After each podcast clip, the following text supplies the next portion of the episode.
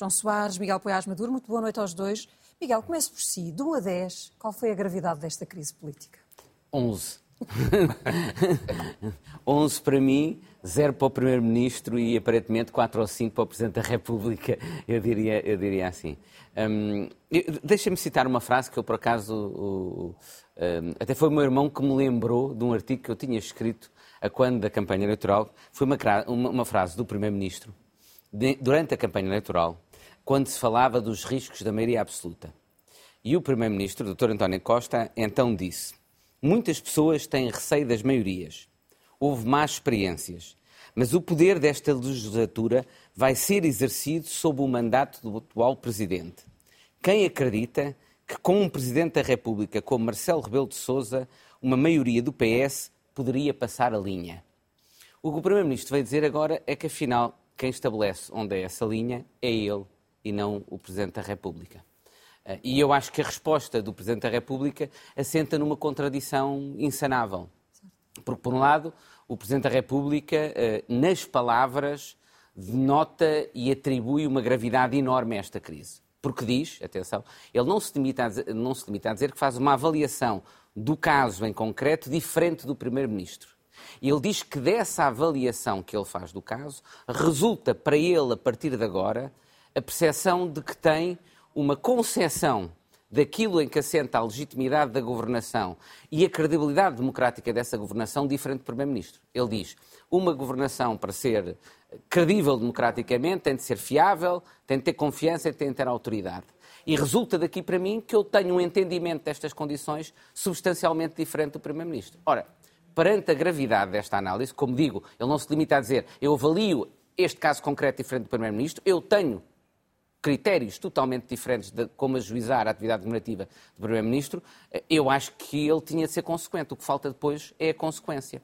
Uh, uh, e acaba por incorrer quase num paradoxo a partir daí. Quer dizer, há uma contradição insanável na forma como ele comunica a gravidade do que se passa e depois não retira conclusões, e a partir daí há um paradoxo, que é o risco inevitável de que, com o pretexto Miguel. de quer garantir estabilidade agora, parece apresentar e anunciar muito mais instabilidade no futuro. Mas a sua conclusão, ou a conclusão que acha que aquela comunicação ao país devia ter tido, era a admissão do governo? A admissão do governo, não a dissolução do Parlamento. Claro. A admissão do governo está, na, está, está, está, na, está na, na, na, Constituição. É um poder do Presidente da República. Perante aquela avaliação, eu, eu, eu diria que é a única conclusão possível que resulta da avaliação feita pelo Presidente da República. Mas é mais uma encenação, porque no dia seguinte o Presidente da República pedia ao Presidente ao líder do, do, Partido Socialista para formar outro governo. Não, sim, e ele formaria, mas teria de ter em conta, teria, se ele faria o mesmo, então é melhor tirarmos da Constituição o que lá está. Porque se a Constituição dá o poder ao Presidente da República e todos dizem, como eu tenho ouvido dizer, ah, não, mas esse não é um poder verdadeiro, porque depois o Primeiro-Ministro apresenta o mesmo, o Presidente da República não aceita e vamos para a dissolução da Assembleia. Então estamos a brincar à Constituição. A Constituição tem ali um poder. Um poder. E esse poder, do meu ponto de vista, existe precisamente para o Presidente da República poder também intervir ao nível do, ao nível do Governo. Não é controlar o governo, mas ter uma voz relativamente ao governo. E era esse poder que, do meu ponto de vista, o Presidente da República devia ter exercido. Ele entendeu não o exercer, muito bem. Agora, eu acho que ele, vamos ter um risco enorme, porque ou ele eh, vai, eh, eh, no fundo, criar instabilidade permanente, criticando o governo permanentemente, ou não o fazer porque se ele o faz, mas sem verdadeiramente ter poder e capital político por trás, porque ele sai com um capital político diminuído, a partir do momento em que hesitou em usar esses poderes, ele está enfraquecido para o futuro. O risco é que ele vá compensar nas críticas e, na, e no uso da palavra, mas isso vai criar muita instabilidade, mas ao mesmo tempo sem eficácia naquilo que ele diz que é o seu objetivo para o futuro, que é garantir que o governo entra, se quiserem, cumpre sempre com aqueles pressupostos. Ele, no fundo, limitou-se a si próprio na garantia desses pressupostos. É, no fundo, a mesma pergunta para si, João Soares. Qual é a gravidade que acha que teve esta crise e o que é que, o que, é que ela nos deixou por resolver? Eu espero que, que, enfim, que o quadro que resulta desta crise se resolva. E aquilo que o, o professor Miguel Paiás Madura avalia negativamente no comportamento do, do Presidente, e que ele considera que é não é, não é a decorrência normal daquilo que o Presidente disse, eu vejo como positivo, porque eu gostava de ir por outro lado, que é este. nós vamos no quinto Presidente da República eleito democraticamente na nossa terra. E, e, este eh, quadro de relacionamento entre o Presidente da República e o Governo é o melhor de todos. Às vezes nós temos tendência a não ter memória. Todos os presidentes tiveram conflitos muito sérios, com, incluindo o meu pai. Portanto, eh, também estou, digamos que em termos familiares, estou a, a criticar eh, a minha própria casa, no sentido mais estrito por razões que são todas compreensíveis e nós estávamos solidários com um ou com o outro lado. o, o Presidente da República, Marcelo Rebelo de Sousa, o Presidente da República, Marcelo Rebelo de Sousa, e o Primeiro-Ministro, António Costa, conseguiram assegurar um quadro extremamente positivo, com pequenas tricas, pequenas desavenças. Bem, eu acho que esta desavença tem todas as condições para ser reduzida ao tamanho a que ela deve ter sido reduzida, porque eu acho que a Rita Ferro escreveu um artigo no, no, tal e qual desta semana em que diz que a avó dela tinha o costume de dizer que todos têm razão. E, de facto, todos têm razão. Quer o Presidente da República, quer o Primeiro-Ministro. Porque, evidentemente, quem manda no governo é o Primeiro-Ministro, não é o Presidente da República. E, obviamente, que não é, não é simpático o Presidente da República dia sim, dia não, ou semana, semana sim, semana não, a falar da possibilidade. E a solução são duas coisas que são sabidas. Os portugueses sabem isso perfeitamente e os protagonistas sabem isso muitíssimo bem. O Presidente da República sabe muito bem que pode dissolver quando entender, até já dissolveu uma vez, e o Primeiro-Ministro sabe muito bem que é ele que tem que mandar no governo. Isto cria um ruído de fundo que não corresponde a nada, do meu ponto de vista, e não estou a, não estou a tentar eh, branquear este ou aquele comportamento e que nos afasta das questões essenciais. Quer dizer, nós estamos a discutir o computador do assessor e as cenas absolutamente lamentáveis e a todos os títulos condenáveis que se verificaram no Ministério das Infraestruturas em, torno, em vez de estarmos a discutir as grandes opções com que estamos confrontados em termos de país, e nomeadamente aquelas com que o Ministério das Infraestruturas Estamos tem que tratar. Estamos a discutir também um Ministro das Infraestruturas que teve algumas incongruências. Eu, olha, eu assino o artigo do José Pacheco Pereira eh, de ontem ou de hoje, em paralelo, aliás, com um artigo também eh, que saiu eh, numa outra linha, um bocado mais severa, também sobre a mesma matéria. Quer dizer, eu tenho pena que este, esta afirmação de um poder que é absolutamente legítimo do Primeiro-Ministro escolher os seus membros do governo se tenha feito em torno de um ministro que, obviamente, se meteu numa situação absolutamente lamentável, como o próprio, próprio Primeiro-Ministro reconheceu. Porque ele, ele, eu já não me lembro da adjetivação, confesso que não tenho paciência para me lembrar destas coisas, mas a adjetivação foi particularmente grave, quer dizer, com cenas de pancadaria dentro do Ministério, etc. E isto não tem nada a ver Sim, com, com traumas meus. Quer é dizer, todos os títulos uh, inaceitáveis. Inaceitável. A decorrência de uma coisa a todos os títulos inaceitáveis devia ter sido outra. Aliás, quer dizer, eu fico, eu fico triste porque eu gosto do, do, do, pessoalmente do Galamba e sou solidário politicamente com ele, mas quer dizer, o tipo que se vê tratado de um dia para o outro como ministro zombie, foi tratado pelo, pelo diretor da, da aliás, irmão do Primeiro-Ministro, isso não tem relevância para o caso, mas eh, não pode ser, não tem. Eu, sinceramente, não ficaria, evidentemente, no cargo, não é possível, depois de uma cena destas, porque isto é uma... são cenas caricatas e tristes, tristes, profundamente tristes, em frente do país todo. Este foi um momento para o Primeiro-Ministro se afirmar perante o Presidente da República, mais do que a importância intrínseca do Ministro. Quer dizer, talvez fosse indispensável dizer aquilo, mas se eles têm conseguido manter um quadro que é um quadro de bom relacionamento pessoal até, e nós somos todos testemunhas disto. Estiveram na Cimeira Ibérica depois de uns pequenos incidentes e ambos com aquelas camisas horríveis naquela, na, naquela mesa em que estavam todos de branco, parece que estavam e, num quadro, e, e tem sido sempre assim, porque é que não há de ser a partir de agora? Se isto valesse alguma coisa, mas não vale. E obviamente que tem que haver uma mexida no governo. Eu sou do PS e sou indefetível do PS. Tem que haver uma mexida no governo. Há coisas que não estão bem. O presidente do PS, Carlos César, disse-o com toda a clareza e muitas outras pessoas têm dito.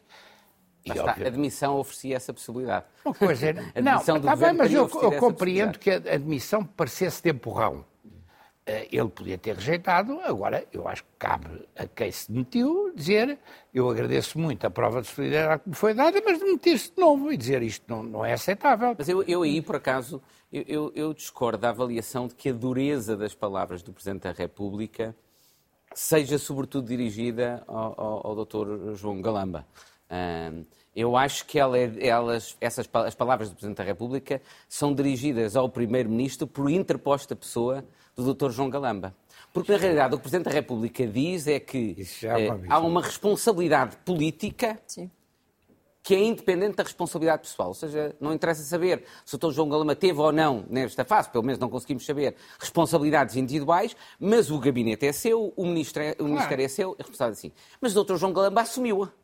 Quem não quis aceitar isso foi o, o Primeiro-Ministro. E, portanto, eu tenho de entender as palavras do Presidente da República uhum. e, e, e, nesse sentido, quase tenho um pouco de pena do Dr. João Galamba, porque parece-me que o Presidente da República parece-me como aquilo nos recreios de escola, quando, quando não se consegue fazer frente ao, ao, ao, ao, mais alto e se vai bater no mais pequenino, não é? Portanto, como ele não poderia, aqui por razões políticas, obviamente, nem é por falta de coragem do Presidente da República, mas é pela necessidade de preservar a relação com o Primeiro-Ministro. Como ele não podia dirigir aquelas palavras diretamente ao Primeiro-Ministro, dirigiu-as ao Dr. João Galamba. Entendeu eu, a linha do tempo desse dia, é. com aquela demissão de Galamba há poucos minutos da comunicação? É, nós temos imensas especulações so, so, sobre isso. Eh, há, há, há, há, pessoas que dizem que o próprio Presidente da República teria, tido, ou teria sido ele a fazer sair a notícia antes de que o Ministro deveria ser demitido, mas já ouvi pessoas a negarem convictamente que não, que o Presidente da República não fez sair isso, e portanto, eu que já, eu que já dei a entender que era esse o caso, corrijo se realmente o Presidente da República não teve responsabilidade nisso. Também parece claro que o, que o Primeiro-Ministro combinou com o Ministro Uh, depois, como resposta ao Presidente da República, a apresentação do pedido público de missão e a sua recusa. Mas também não podemos ter a certeza, só podemos especular. Miguel, ainda vou querer ouvir a sua, a sua opinião sobre o que é que pode ter pesado para Marcelo Rebelo de Sousa também não, ir, não dar um passo em frente, estou a falar sobretudo do estado em que está a, a direita, mas antes a questão dos serviços secretos, da possível atuação do SIS. O João, aqui a semana passada, já deixou muito claro que entende que o SIS não atuou neste caso os sinais não são esses. E qual é a gravidade disto? Ana, atrevo-me a dizer que não devemos fazer avaliações, sobretudo numa matéria como esta, sem termos dados de facto de que facto. nos permitam. Eu estive quatro anos na Comissão de Fiscalização dos Serviços de Informações com o professor Paulo Mota Pinto, conhece bem, e com um procurador que era um homem admirável, José Branco, que já faleceu. E atrevo-me a qualificar o trabalho que fizemos como muitíssimo bom. Nunca houve uma linha em lado nenhum. Nós, por exemplo, para, para, para, falar de uma coisa de que se pode falar já agora, que foi aquele senhor que, que se pôs ao serviço dos russos, dos russos, eh, e que pertencia aos serviços de informações, que aliás conheci bem, quando visitei os serviços, bem não direi, mas conheci, não houve uma linha sobre isso. E, e houve uma atuação absolutamente exemplar. Absolutamente exemplar. Eu sei que o SIS e o CIED não passam a linha em matéria de legalidade. Aliás, são dos que têm menos meios, a quem são conferidos menos meios, nomeadamente no que tem que ver os metadados, eles deviam ter pelo menos metadados. Eu sou anti-escutas, mas e, e ponho as mãos no fogo pelos, pelos serviços. Temos de acelerar. Quer já a sua frase? A minha frase tem que ver com a avaliação que eu faço do que se passou.